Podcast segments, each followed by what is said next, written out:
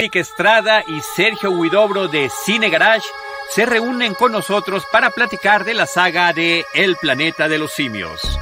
Bienvenidos a Cinemanet. Cinemanet. 15 años. El cine se ve, pero también se escucha. Cinemanet. Con Charlie del Río, Enrique Figueroa, Rosalina Piñera y Diana Azul. Cine, cine, cine y más cine. Cinemanet, decimoquinto aniversario. Bienvenidos. ¿Cómo están? Les doy las gracias por seguir acompañándonos en esta emisión súper especial porque se cumplen los 15 años de Cinemanet. Como les había comentado anteriormente, es un espacio donde cabe todo, todo el cine, documentales, ficción. Y justamente este segmento lo hemos dedicado a una obra muy relevante en el género de, la ciencia ficción, El planeta de los simios.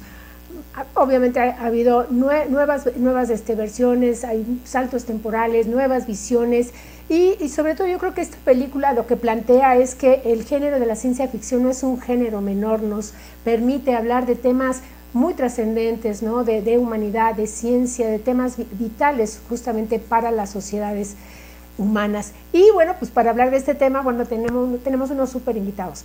Nos acompaña, bueno, primero por supuesto, eh, nuestro querido Charlie del Río, fundador de Cinemanet, ustedes lo han leído en Cine Premier, en el podcast Enfield, en el podcast eh, de Cinema Tempo, y se une a nosotros una dupla magnífica conformada por Eric Estrada, de muy afamado nombre, eh, también es este fundador, tallerista, eh, fundador de Cine Garage, en donde se ha sumado, ha sumado fuerzas con Sergio Huidobro. Eric Estrada ustedes lo leyeron mucho tiempo en las revistas Cinemanía y 24 por segundo.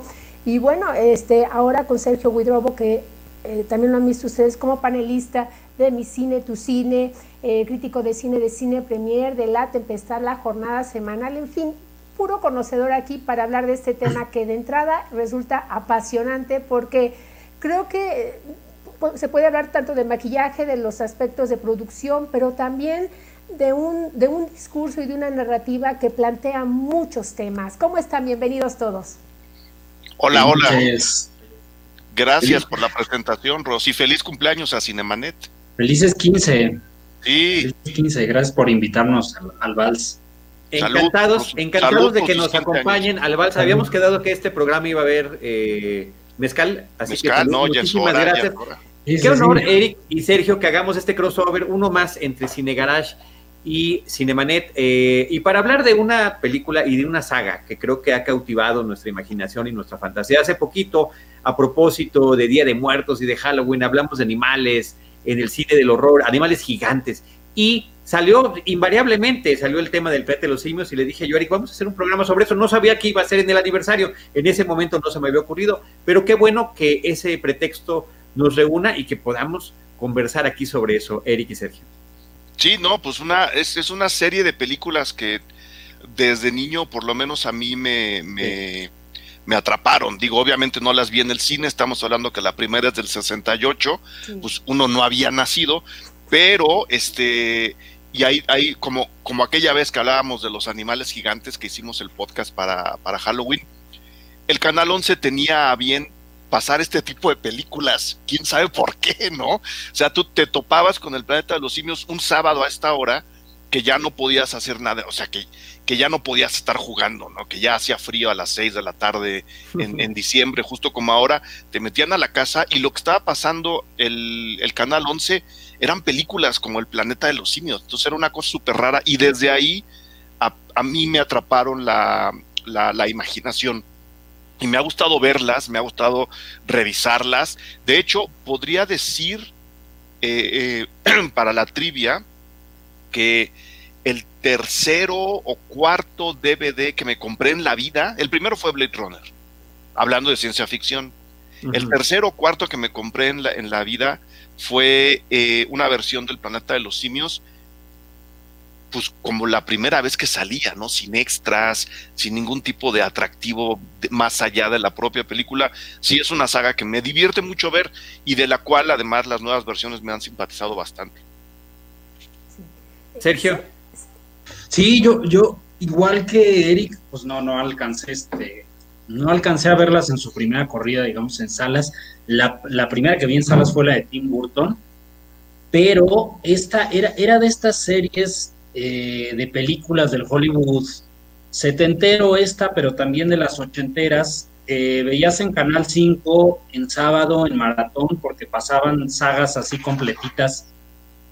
Y llegué a ver esta película de niño, la primera, la de, la de Franklin Schaffner, Fíjate, creo que es de la, quizá la única franquicia del Hollywood de ese momento, digamos, anterior al nuevo Hollywood, eh, con un contenido político completa, subterráneo, pero al mismo tiempo a la vista, ¿no? Todas estas franquicias son, son, suelen ser bastante conservadoras en su tratamiento de muchos temas, pero el planeta de los simios con todas sus secuelas, incluso las que son más, las que son malitas, pues siempre tuvo esta vocación de estar hablando del Estados Unidos de ese momento, de finales de los 60, principios de los 70, y siempre encontraba la forma de, de meter ahí con, con, con jeringa hipodérmica, como, como dicen los comunicólogos de antes, este, temas como los, los derechos civiles, como el fascismo, como las protestas de la guerra de Vietnam, como pues, los movimientos. La, militarización, ¿no? Porque es, es, bien, es bien eh, extravagante como conforme vas pasando de película en película, la estructura militar se va, se va repitiendo de diferentes maneras. No, obviamente cuando, cuando llegan los astronautas por primera vez al, al famoso planeta de los simios, eh, no sé si alguien no haya visto estas películas, pero igual, eh, no, no sé, podemos contar cualquier tipo de estropeo. Sí, no, o sea, digo, eh, tiene 52 años la primera, ¿no? Entonces, eh, si, si no han tenido oportunidad de verla, hay que verla, pero ni modo, vamos a hacer un spoiler. Eh, adelante, Eric. No, pues cuando llegan por primera vez al, al, famoso planeta de los simios, antes de enterarse que en realidad es el planeta Tierra patas arriba, digámoslo así, ¿no? El, Madhouse que, que, suelta Charlton Heston a la mitad de la película, este, este manicomio donde nada es lo que solía ser, eh, pues llegan a una organización militar, ¿no? Los, los simios tienen una estructura militarizada muy, muy clara. Y en la segunda parte, esta secta que se encuentran adorando un silo nuclear también tiene una estructura, por un lado, muy, este, muy de secta, rara o no, una religión extravagante que tienen ahí, pero que también tiene una estructura muy vertical, estilo militar.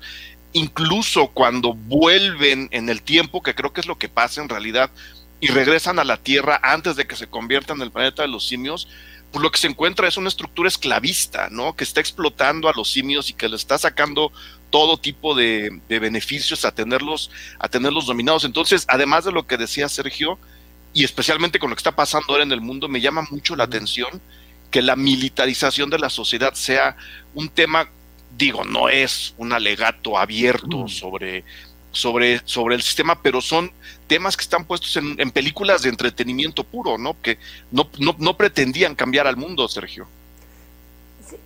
Sí, no, no, no. Adelante, adelante. Ah, justo le iba, bueno, le iba a comentar que eh, justo en esta primera este, entrega, la de 1968, que me parece sumamente sólida y que, como, como bien dice Eric Estrada, eh, dentro nos brinda uno de los mejores finales del, del género, ¿no? Este, en, la, historia del cine, ¿no? Este impacto para las generaciones que no la han visto, para los espectadores que no se han acercado a ella, realmente hay, hay una conmoción justamente por el planteamiento, ¿no? Este, esta tendencia destructiva del hombre, ¿no? De la humanidad, los conflictos bélicos. Eh, habría que resaltar también que, hubo un Oscar honorífico para el maquillaje, ¿no? Que, sería también determinante para la película. En aquel entonces no había una categoría propiamente para el maquillaje que, se impuso hasta, hasta la, me parece que después del trabajo de la película de Un hombre lobo, Un hombre lobo en Londres, porque se estaban haciendo unos trabajos magníficos como el que se veía en esta película. Sergio. Sí, este, el, trabajo de, maquillaje es tremendo y primero fue casi la causa de que no se hiciera la película porque era en lo que a lo que le tenía más miedo el estudio, los productores originales que eran el hijo de Darryl F. Zanuck y el hijo de Frank Capra, o sea, digamos, los herederos de, dos de las dinastías enormes del, del, viejo Hollywood.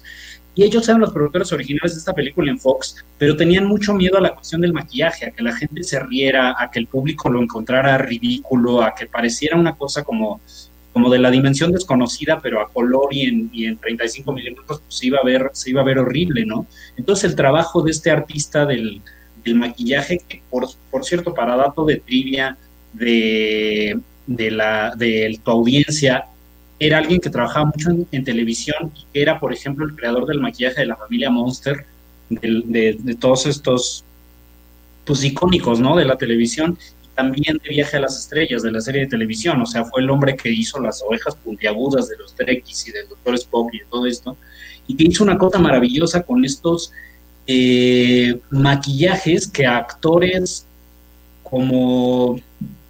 Ay, perdón, se me fue el nombre de... de, de no, no, de la actriz, de ella, de ella, de ella, de ella, que estamos viendo aquí ahorita. Es la actriz... Kim Hunter, que es, por ejemplo, la actriz de un tranvía llamado Deseo, la que es Estela, en, la que no es Vivian Leigh, pues en un tranvía llamado Deseo, la hermana, ella es la actriz que, que, hace este papel, o sea, eran de verdad actores y actrices tremendas, Edward G. Robinson audicionó, John Huston está en una de las secuelas también haciendo de, de simio, ¿no? Entonces no era gente de la calle que se puso disfraces, botargas, ¿no? De simio, o sea, había actores y actrices de, de carácter, de cuerpo ahí adentro de, del, del maquillaje, entonces si el maquillaje salía mal, pues todo salía mal. O sea, la, credibilidad de la película radicaba en que tú pudieras... En el maquillaje. Ajá, de que tú creyeras que eran changos, las, eso que, eran changos que hablaban, ¿no? Toda la convención estaba ahí. Entonces, este, pues eso, sí, nada más para completar lo que dijiste sobre el maravilloso maquillaje. Sí, yo, yo lo que quería decir también, sumarme a la historia de cómo vi las películas del planeta de los simios, también lo tengo perfectamente claro, también fue en la infancia. Eh, en mi caso no fue en el 11, Eric fue en el Canal 4. Ah, pues a lo, mejor a lo mejor el que se equivoca soy yo. Era cine permanencia voluntaria. Los domingos pasaban programas dobles, eran dos películas que pasaban dos veces. Eh, y yo me quedaba a ver las, las dos veces las películas, o sea, me emocionaba tanto porque además podías ver la secuela, o sea, acababa eh, esta historia con Charlton Heston y inmediatamente empezaba bajo el planeta de los simios y Charlton Heston volvía a aparecer inmediatamente después, inclusive.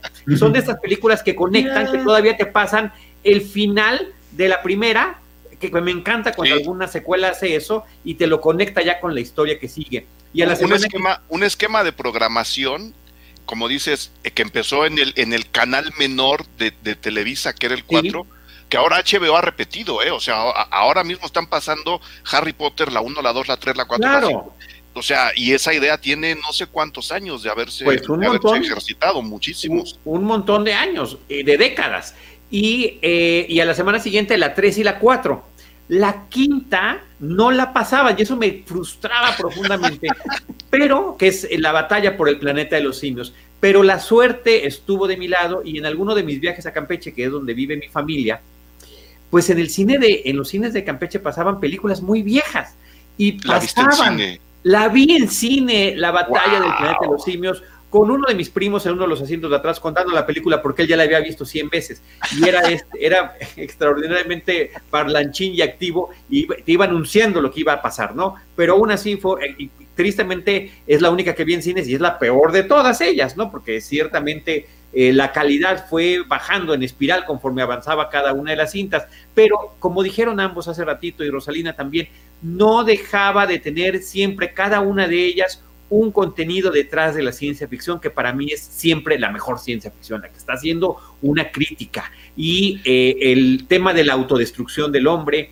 la carrera militar, la militarización, eh, todos estos temas sociales que en los 60 y principios de los 60 estaban en un punto de ebullición, ahí se veían manifestados y reflejados el racismo, la esclavitud, todo, eh, por supuesto las revueltas sociales, el papel de la religión y de la política para poder eh, manipular al pueblo y una sociedad perfectamente definida entre la clase científica, la clase militar y la clase político-religioso. Eh, que era formidable y, y, además tantos detrás de cámara que hay de las películas, sobre todo de la primera, inclusive con material que el propio Roddy McDowell, el actor que hacía a uno de los simios, eh, en este caso de los chimpancés, presentaba datos que le causaban mucha gracia. Decía, cuando era la hora de la comida y se sentaban todos en la sala de comer, se sentaban con su mismo tipo de chango. O sea, los, los, los militares que eran los orangutanes, eh, no los gorilas, perdón,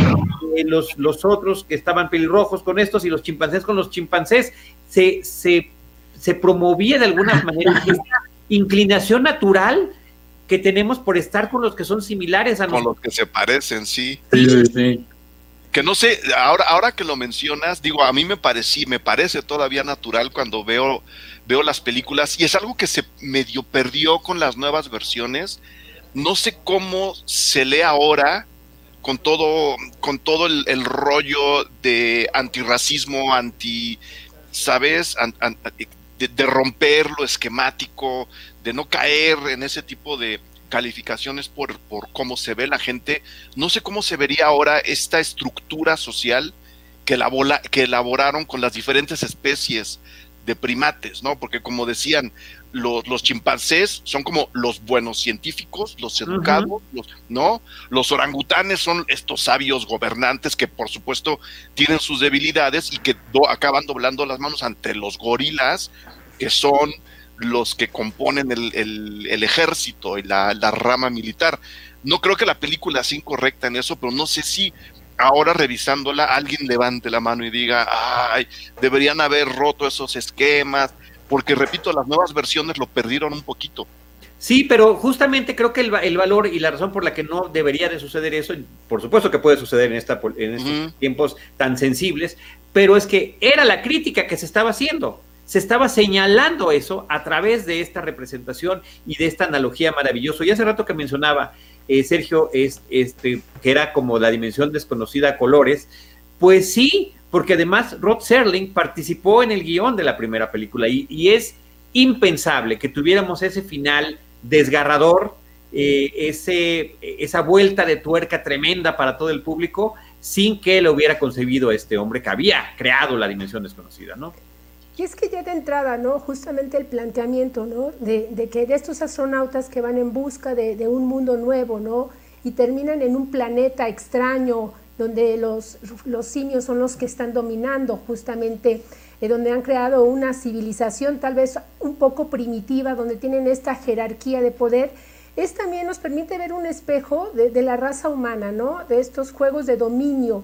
Y, me, y me, recordó mucho incluso a, la rebelión en la granja, porque de repente están los simios eh, montando caballos, ¿no?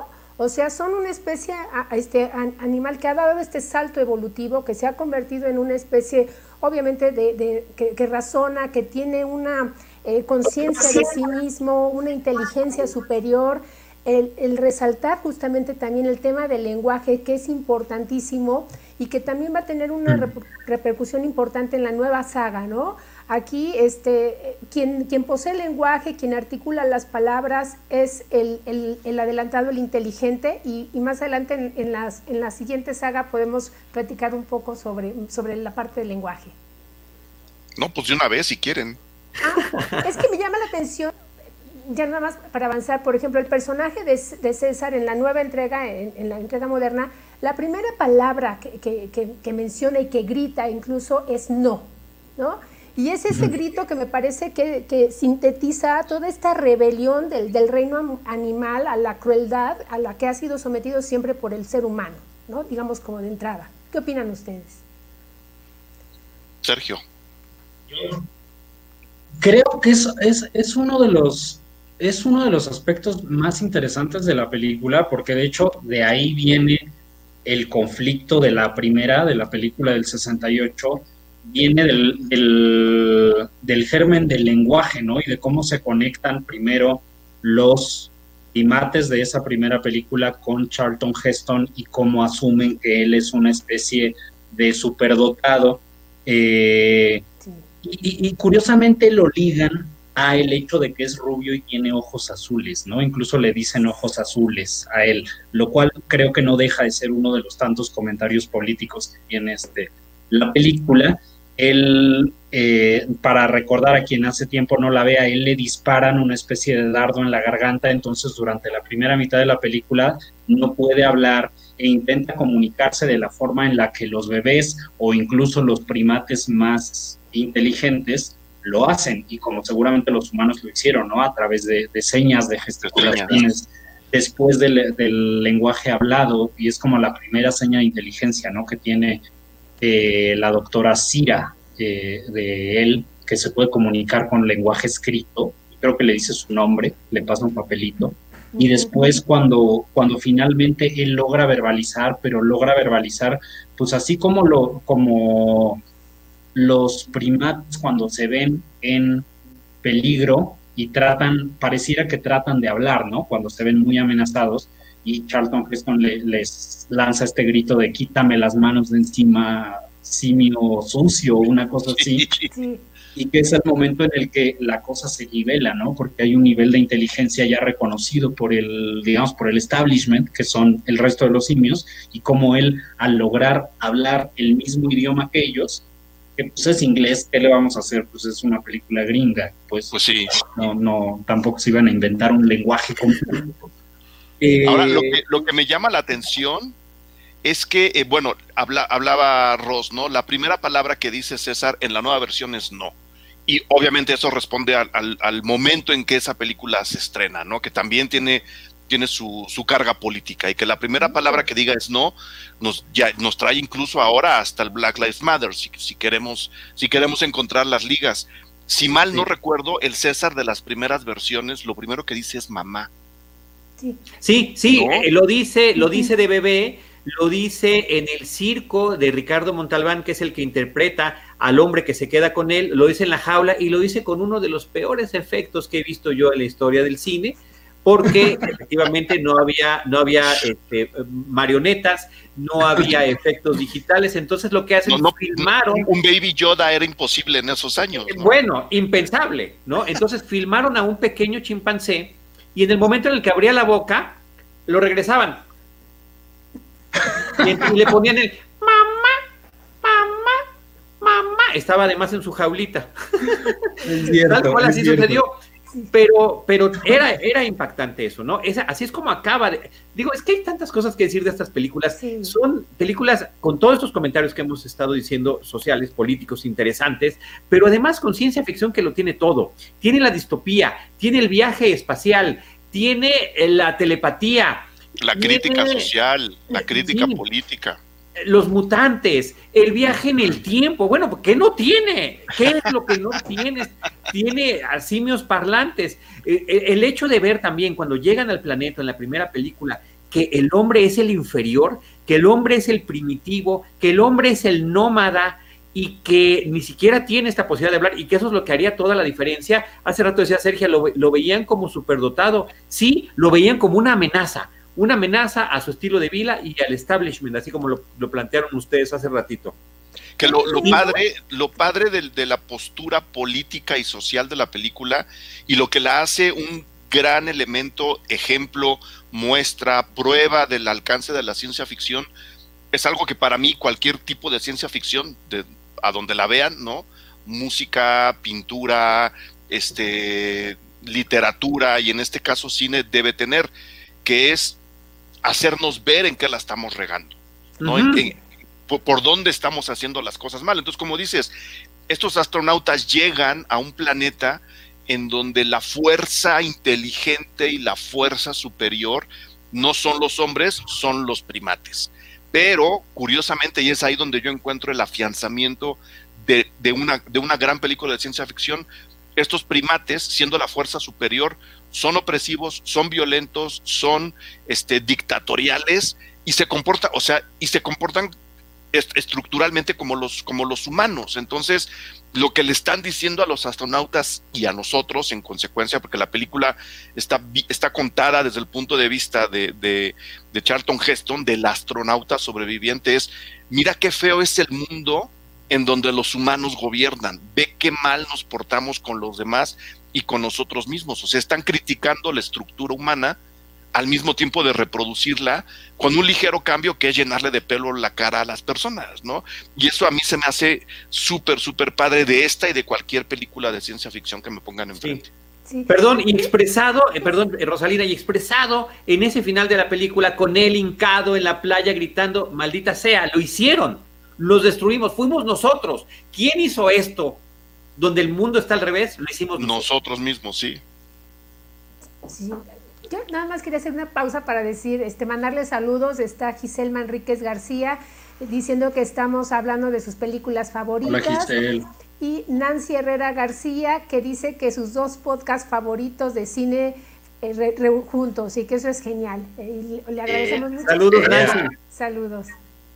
Hola, Nancy. Gracias.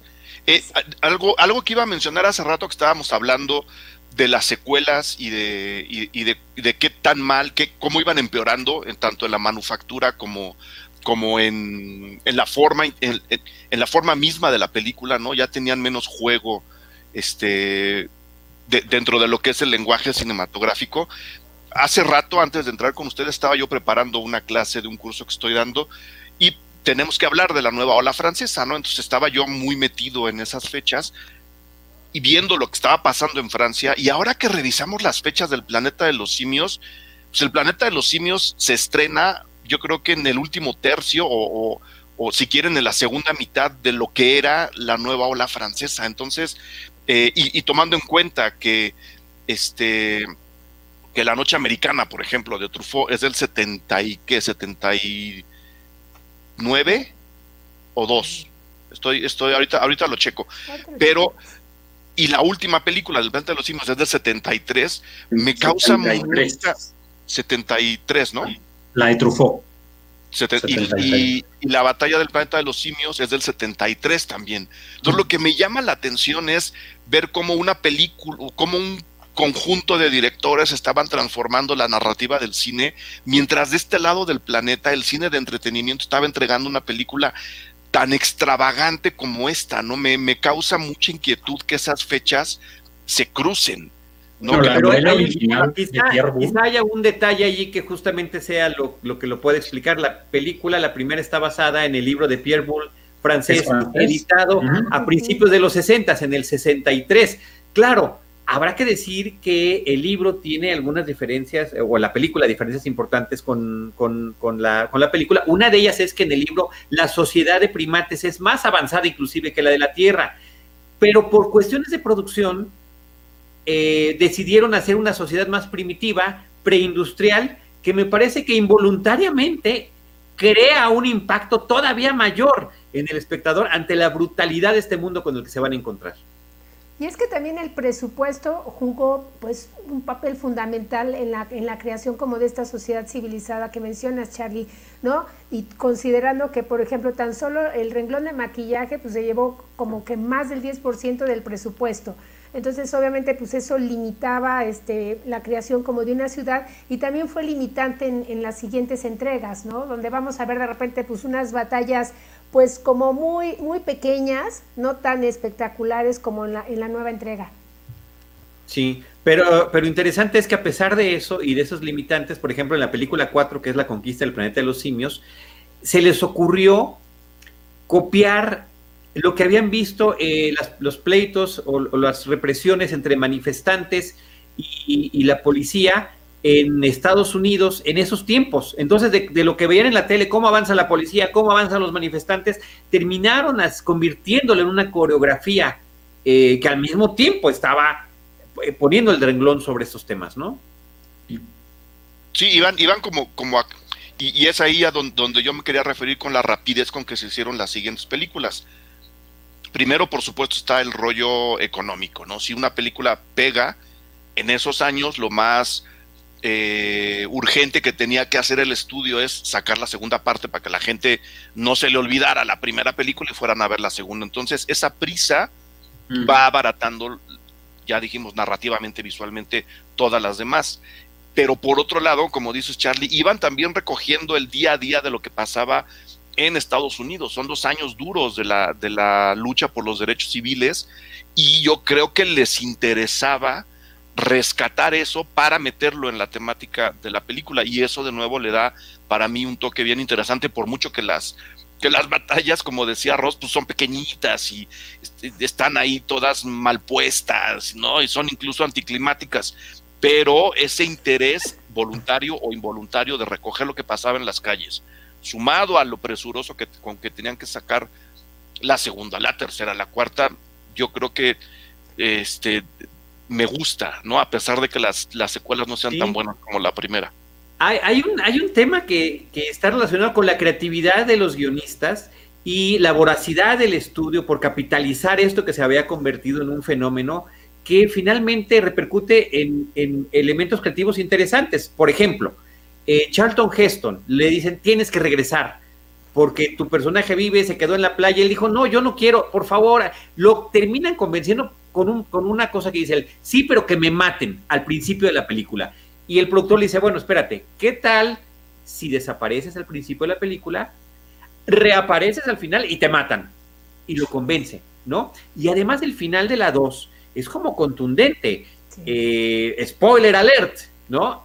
Es el momento en el que estos adoradores mutantes del silo de la, de la bomba nuclear la, la, la, activan en el momento en el que están siendo invadidos por los simios y Charlton Heston muere ensangrentado mientras es el mismo el que termina apretando ese botón y explota el planeta Tierra. Inclusive hay una explosión, un efecto ¿no? de la explosión en el espacio y una voz en off que dice, y en algún distante rincón de la galaxia, palabras más, palabras menos, estoy parafraseando, un pequeño planeta desaparece. Y todo el mundo dijo, aquí, hasta aquí llegó, Vámonos. se acabó. No. No, aplicaron la Terminator. Aplicaron la Terminator. Sí, sí, sí. Resulta que instantes antes de que explote el planeta, tres de los simios científicos toman la nave de Taylor, de Charlton Heston, tomando la misma ruta pero en sentido contrario y terminan viajando al pasado. Y terminan organizando además que también eh, eh, la, de Terminator, sí, terminan haciendo eh, un ciclo. Y más bien Terminator es el planeta de los simios, ¿no? Sí, no, y, cuando la gente dice, es que Terminator inventó el viaje del futuro hacia el pasado, que es nuestro presente. El planeta de los simios lo hizo no sé cuántos años antes, gente. O sea, hay, nomás hay que ver un poquito más de más de cine basura, ¿no? Que yo nunca más lo llamaría cine basura, es cine de entretenimiento para mi gusto, de muy buena calidad, ¿no? Porque estas imagínate que estas reflexiones te caen como nos cayeron a nosotros, pues cuando tienes 12, 13 años, ¿no? Las ves en la tele y dices, wow, todo esto se puede contar de esta forma y luego de esta, creo que son como grandes puntos de inspiración que este tipo de cine, este tipo de películas nos regalan a la gente y eso también lo, lo, lo agradeceré hasta el final de mis días, ¿no? Yo ver cómo se puede manipular el tiempo en una historia, a mí me parece siempre muy, muy buena idea. Y el, tema de la paradoja, ¿no? El, si no pasa esto, no hubiera pasado lo anterior. Es decir, estos simios que regresan tienen un bebé y ese bebé es justamente, es César, es el que iniciará la revuelta de los simios. Eh, y, tratan como en, como en un eh, acto bíblico de aniquilarlo, de matarlo, de desaparecerlo, porque significaría el fin de la raza humana, pero termina sobreviviendo. Yo, yo cuando, cuando, cuando era niño y la, y la hay que, hay que decir algo, ¿no? Cuando la película fue tan famosa, ya dijimos, 68, 73 de nuevo, pues uno no tenía elementos para estar en este mundo. Después se hizo una serie de televisión, que esa, esa, esa sí me tocó ya de muy niño, y con la serie de televisión, pues que era más o menos lo mismo, pero era, era como el Mandalorian, pero con el planeta de los... eh, salieron un, un, un, grupo de juguetes de muñecos, ¿no? El, Charlton Heston y el Urco, y salían todos los personajes, pues en muñeco. y ahora que decías, ¿no? Lo de van los dos científicos y tienen a César, a mí en algún momento de esa infancia se me ocurrió en estas épocas, en que, en casa de mi abuela sí ponían el nacimiento, pues en lugar de José María y el niño Dios, yo puse a Cira y a César del niño Dios y obviamente esa noche me regañaron fuerte. Sí, pero más bien era como para que me felicitaran. Entonces yo cambié el nacimiento por el planeta de los simios, no, no me fue nada bien, quiero, nomás quiero dejarlo ahí para el dato. No, no te fue nada bien, pero tenías razón, la analogía era perfectamente correcta. Era eh, César, el hijo de Cornelius y Cira, es el Salvador, es el Redentor, es el líder. de esta, de esta, ahí están los juguetes originales. Es el líder de los simios, es quien los va a liberar. Sí, por supuesto. Yo no tengo, eh, los tuve de niños, algunos de estos juguetes, pero a lo largo de los años también he comprado algunos otros como este. Ahí viene Charlie a eh, presumir otra vez. A ver, ya, me estoy acostumbrando cada vez que grabamos. ¿eh? En, apariencia, eh, por el casco, parece que es Urco de la serie televisiva, pero en realidad es el general Ursus de Bajo el planeta de los simios de la segunda parte. Justamente lidera este ataque en contra. ¿Hay una guadaña o una metralleta? Es que la, la luz no me ayudó. Es este un rifle. Ah, Pensé que era, una, que era una guadaña. Sí. Y por supuesto, no podría venir si no viniera con uno de sus fieles soldados, ¿no? Claro que sí. Qué buenos están. están padrísimos, están padrísimos. ¿Y las, este, nuevas las, nuevas versiones qué les parecen, gente? A mí, a, mí me gustan mucho, a mí me gustan mucho. Después de, eh, ya, ya nos dijeron por ahí que este, alguien a quien completamente respetable que le gusta muchísimo la versión de, Tim Burton, entendí que yo la defiendo, yo la defiendo y creo que tenemos que hablar de ella, ¿eh? pero tenemos que hablar de ella. a, mí nunca me terminó de gustar la versión de Tim Burton, sin embargo sentí que esta nueva serie, esta otra trilogía que fue Revolution War y bueno, estas tres, las que ya están centradas en César y en Cuba, es, es bien interesante, ¿no? Como planeta de los simios, César, regresa, carga con toda esta, esta analogía que, me, mencionaron los tres, medio, medio judio-cristiana, medio redentora mesiánica, ¿no? Del, del, incluso aparece John Houston como una especie de profeta al final, este, que, le, que les lee las, las escrituras a los, a los niños, ¿no? Acerca de lo que pasó con César, y regresa en esta otra trilogía. Y esta otra trilogía es bien interesante que el otro se llama Kiva, es, el apodo que tenía Stalin en la, en la Rusia soviética, ¿no? Entonces se convierte ahora en una analogía pues de las revoluciones del siglo XX, de otra revolución, pues, pero se termina, se termina convirtiendo en una cosa como de Stalin contra Trotsky, esta, esta nueva trilogía, y retoma el espíritu de la batalla del planeta de los simios, nada más que ahora sí no fueron codos, ahora sí le metieron el, dinero que, que, haría falta venderle, y creo que esta nueva trilogía sí quedó a la altura de las ideas que tenía. Pero aunque, aunque la historia ya es completamente diferente, ¿no? Que creo que es algo que, que habría que entender, ¿no? Hacer una nueva versión, y es ahí donde yo defiendo la de Tim Burton, mm. hacer una nueva versión de este tipo de películas completamente de culto, muy reconocidas, muy recordadas, que además aparecen en la tele tarde o temprano. Yo tengo ganas de echarme las, por lo menos las tres primeras de la, de la, de la primera serie, ahora en, en, vacaciones. Lo que hay que entender es que, y lo comprendieron perfectamente con Dawn of the Planet of the Apes y todas las, todas las nuevas, es que hacer una nueva versión de una película tan pesada social y política como, como las que tenemos antes, es actualizar el ojo crítico que le están poniendo desde el cine industrial, por supuesto, ¿no? Desde el cine de entretenimiento, claro que sí, pero sí hay una mirada un poco crítica al nivel de la ciencia ficción sobre la sociedad que se está retratando en ese instante o que está generando la película, que es la entrada al siglo XXI, ¿no? Y los nuevos miedos con los nuevos retos sociales, con los nuevos conflictos políticos. Creo que la nueva serie de películas lo hizo muy bien, apoyados de nuevo y, en, y yo creo que en, en, analogía eh, con la tecnología del, del, del momento. Si en la primera el maquillaje fue determinante y era lo primero que tenía que resolverse, como decía Sergio, para meterle gasolina a la narración.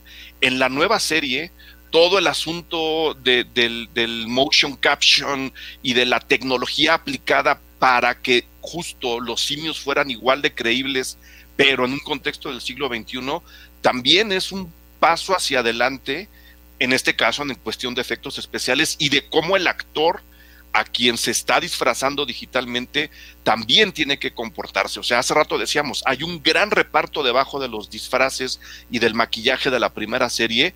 Pues bueno, el señor Serkis está a nada de, de, instaurar un Oscar a la mejor interpretación con maquillaje digital, o no sé cómo le puedan llamar, pero se ha hablado por mucho tiempo cómo es que este hombre puede actuar pensando en cómo se va a ver y no en cómo se está viendo, que me imagino debe ser un rompimiento extra para cualquier actor. Sí, de que de hecho se manejó en algún tiempo que merecía al menos una nominación por su papel de César en estas películas. Sobre esta nueva trilogía, lo que yo quisiera decir es que la veo más que como un remake, es como un complemento muy interesante, actualizado, como estás diciendo, porque aquí nos están contando toda la historia previa, que de alguna forma se contó, ¿no? Entre la 3 y la 4, pero no del todo convincente. Eh, ya sabemos, el desenlace de la primera es la Tierra. Entonces, ¿cómo llega el planeta a ese punto? Y me parece que hay dos elementos extraordinaria y terriblemente vigentes en este 2020 que estamos viviendo. Por una parte, la manipulación genética, la experimentación, el, la falta de respeto, como siempre, hacia la naturaleza y hacia los animales, por una parte, y por otro, cómo todo esto puede desencadenar en una pandemia, en una pandemia que aniquile a la humanidad, porque ciertamente en, la, en las películas previas, en las de los setentas, se decía, bueno, es que se acabaron las mascotas y entonces usaron a los simios y pues los simios un día se rebelaron. Sí, bueno, pero ¿cómo tantos simios van a poder con toda una humanidad? No, porque la humanidad antes que eso es diezmada por una pandemia. Y por eso me parece que, que de una manera tan sencilla en el desenlace de esta primera película de, principios ya de esta década, eh, en el aeropuerto, también muy al estilo de 12 monos, porque en 12 monos también el virus se empieza a propagar en un, en un aeropuerto. Los créditos finales corren mientras este piloto infectado empieza a recorrer lugares y cómo el virus se va propagando. Y sumado a esto, a que de manera paralela los simios están avanzando, evolucionando en inteligencia, pues queda como más sencillo entender que eh, los papeles se van a se van a voltear en algún momento. Me parece que con esa película hubiera ya quedado. Puedo, agregar, agregar algo porque está el factor de la manipulación genética, todo lo que dijiste y lo de la pandemia y el virus. ¿Quién va a ser ese primer primate? Que no se nos olvide que, que que el capuchino de Chapultepec, el capuchino de las lomas, el chango capuchino que se escapó. ahí, o sea, ahí puede haber algo que todavía agregue un dato de realidad a todo lo que estás pensando. El, el, mono capuchino tiene, tiene, su onda también, ¿eh? Y que esto no empiece en Nueva York como se pensaba, o que no empiece en San Francisco como se pensaba en otras En la Gran Tenochtitlán. Claro, aquí en la Ciudad de México. Bueno, y en la novela, perdón, en la novela Los astronautas llevaban, el cuarto este, tripulante era un simio, ¿no? Que se, que se cambia por, por una este, astronauta que, que, finalmente no llega este, sin vida. Algo me parece curioso que, que sucede justo con la creación de Andy Serkis eh, en este trabajo autoral y con el personaje de César, que es sumamente poderoso, ¿no? Es, llena la pantalla es que se gana la simpatía del espectador. De repente resulta un poco, mm, digo, no sé si conflictivo, pero que tú estés del lado como de los simios, ¿no? Porque les das la razón, sabes que, que, obviamente se están revelando con una justificación pues de, de, siglos.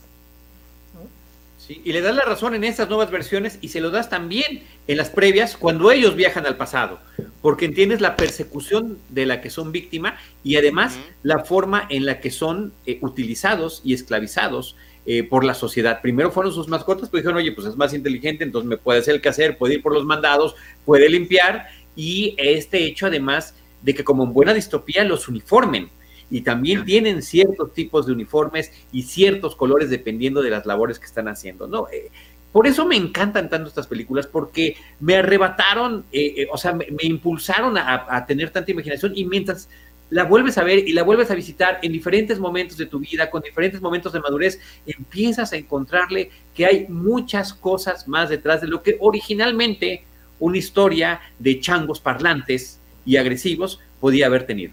Tú revisaste los extras, ¿no, Sergio? Estabas diciendo hace rato. Sí, sí, sí, puse el, eh, tenía ahí el, el DVD, no, no, no tengo el Blu-ray todavía, pero tengo ahí el DVD con los materiales extras y pues la invitación de ustedes me dio pretexto para echármelos. Algo bien interesante es cómo estas películas, las secuelas originales, seguían conectando con diferentes audiencias, a veces de las formas más imprevistas, más allá del hecho de que 20th Century Fox buscaba como exprimir el cochinito y irle como sacando dinero, invirtiéndole cada vez menos dinero, sea, una cosa muy, muy de industria Pero en la quinta, por ejemplo, en la batalla, es justo esta. No sé cómo me leyó la mente Jaime allá atrás de la qué miedo. Es, que es el delay, Sergio. Él nos ve un minuto antes de que salgamos al aire. Ese, es, el truco. está, aplicando la Terminator también. Este, es Jaime, Jaime. Este, en la última de las películas, en la batalla por el planeta de los niños, cuando ya la cosa se pone más racial, más ligada con el movimiento de los derechos civiles, con el movimiento de Panteras Negras, o lo que hoy sería Black Lives Matter, había salas en, en el Bronx, por ejemplo, o en comunidades afroamericanas donde la película, esto lo dicen en los textos, era, o sea, podían haberla muchas personas militantes de la comunidad afro en Estados Unidos y le aplaudían y gritaban con a los, a los en esta otra en esta especie como de guerra civil, ¿no? Exacto, es, la representación de la revolución que están buscando. Exacto, y, había gritos de consignas, había aplausos para, para César en esta, en esta cuarta secuela. Es muy interesante, ¿no? Cómo la película, a pesar de que le recortaban el presupuesto, a pesar de que tiene por ahí varios momentitos francamente ridículos, creo, ya en las escuelas, lograba conectar con audiencias, ¿no? Con audiencias bien inesperadas, politizadas, incluso, minorías, por ejemplo. Y si me permiten, como única mujer en, en, esta conversación, hacer el señalamiento de lo avanzada que estaba, digamos, esta película de 1968, porque uno de los papeles principales es justamente una científica, Cira, ¿no? Es la doctora Cira, tiene un papel obviamente predominante y a la par de los otros científicos.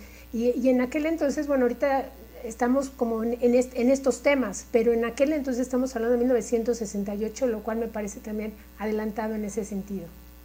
Adelantado y adecuado para la época, porque de nuevo, si hablamos de movimientos pro libertades y en búsqueda de derechos, el feminismo justo en ese momento estaba en uno de sus, de sus puntos altos en cuestión de batalla y de demanda y de, y de hacerse visible. Entonces, otra vez, ¿no? Lo recogen y lo meten a la, a la película, eso sí a partir de la novela, porque hasta donde tengo entendido, eh, en la novela quien narra es esta pareja de simios que andan dando vueltas en una, nave por el espacio, ¿no? Y, obviamente uno es uno está del lado masculino y la otra está del lado del lado femenino. Es, es un producto de su época. A mí me parece igual de acertada que la de Tim Burton que la han evadido hasta ahora. Eh, bueno, a ver, si quieres le entro, le entro a la de Tim Burton. Primero que nada debo decir que soy un gran fan del cine de Tim Burton. Es eh, uno de mis autores favoritos. Eh, su estética visual, las historias que cuenta, el punto de vista tan personal. Y después de visitar y tener la oportunidad con, como ver su exposición cuando estuvo en México, por ejemplo, cuando ves que su talento lo rebasa en muchos sentidos, termino admirándolo aún más. Después, antes de que hiciera la película, vi eh, varios programas de televisión donde él platicaba del fanatismo que tenía en torno a esta saga de películas y nada me parecía como la, conexión perfecta. Un fanático que es un gran realizador y que es un gran artista, poder entregar una nueva cinta al planeta de los simios. Bueno, debo decir que yo soy de los que quedaron eh, muy decepcionados con su versión. Estéticamente me parece excepcional. es además la última película de esta saga o de esta franquicia donde se usa el maquillaje, donde los actores están con el maquillaje. Vean esta foto, o sea, el diseño del casco, de los sables, de los uniformes. Eh, también hay muchos detrás de cámara interesantísimos de cómo los hacían correr, brincar. Eh, prácticamente como simios, pero iban sobre unas especies de, de, carpetas donde los iban jalando para aparentar aún más velocidad. O sea, en términos de producción es espectacular la película, pero me parece que yo no veo aportes en la forma en la que está contando la historia. El astronauta cuando lo, cuando es encarcelado y dice, ¿por qué no nos vamos de aquí? Nada más mete la mano y jala el, el cablecito y nadie lo detiene. O sea, ese tipo de detalles o, su recorrido por la ciudad que parece que estoy en un, y yo soy fan, lo acabo, acabamos de tener un programa sobre los parques de Disney, parece que estoy en una atracción de Disney, donde vas avanzando y ves, mira, él están cortando el cabello y ahí, no, como si estuvieras en los Piratas del Caribe, pero de los simios. Eh, esa es la parte donde me siento profundamente decepcionado, pero miren, insisto, este diseño, estas fotos y estas imágenes eh, increíbles de la película.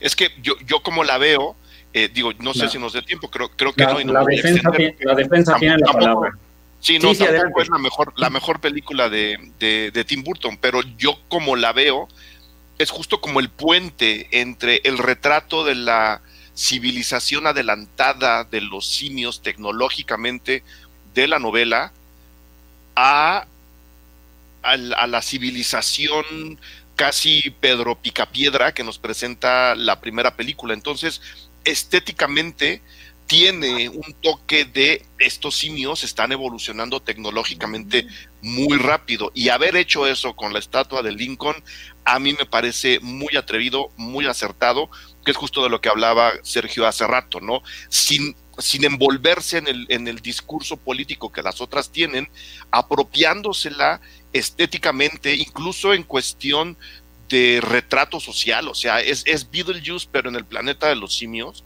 lo que hace Tim Burton con esta toma, ¿no? Cambiar la estatua de Lincoln de esta forma, dice, ok, quieren carga política en un encuadre y la regala en un encuadre mientras se apropia toda la idea del planeta de los simios para su propio bien, para su propio entretenimiento, estableciendo además este puente entre la sociedad primitiva de la primera película y lo que se supone que va a ser después, que es tecnológicamente mucho más avanzada ahí dejaría yo mi defensa del planeta de los simios de Tim para no acaparar la, la, la palabra.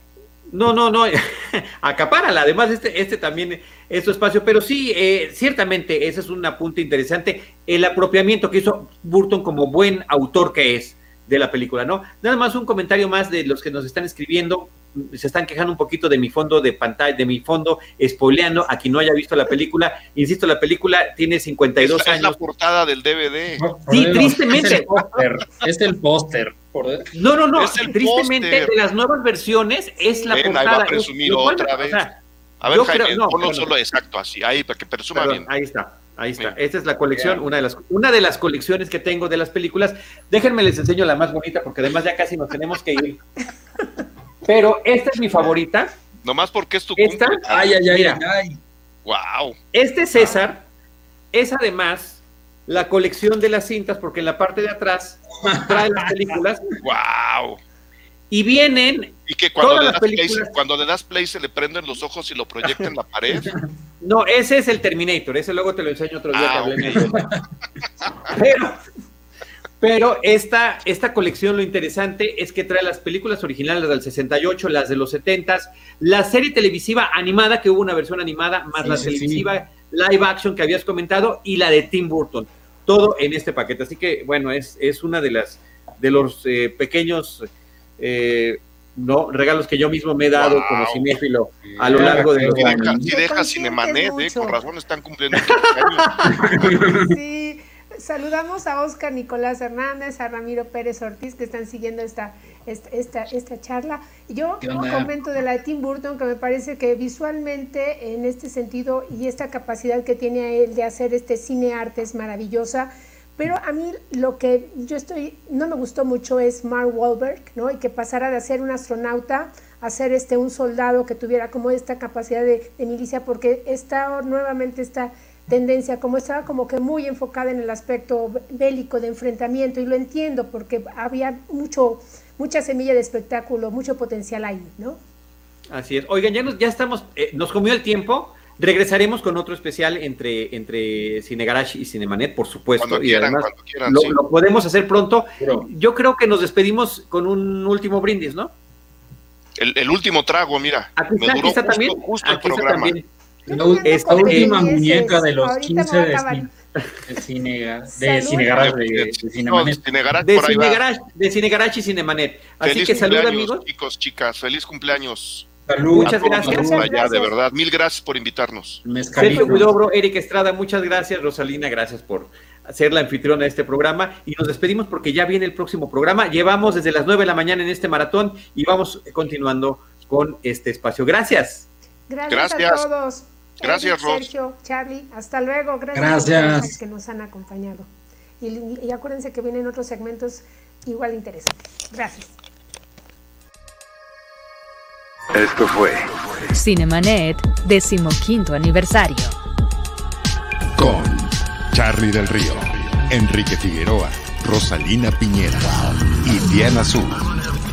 Cine, cine, cine y más cine.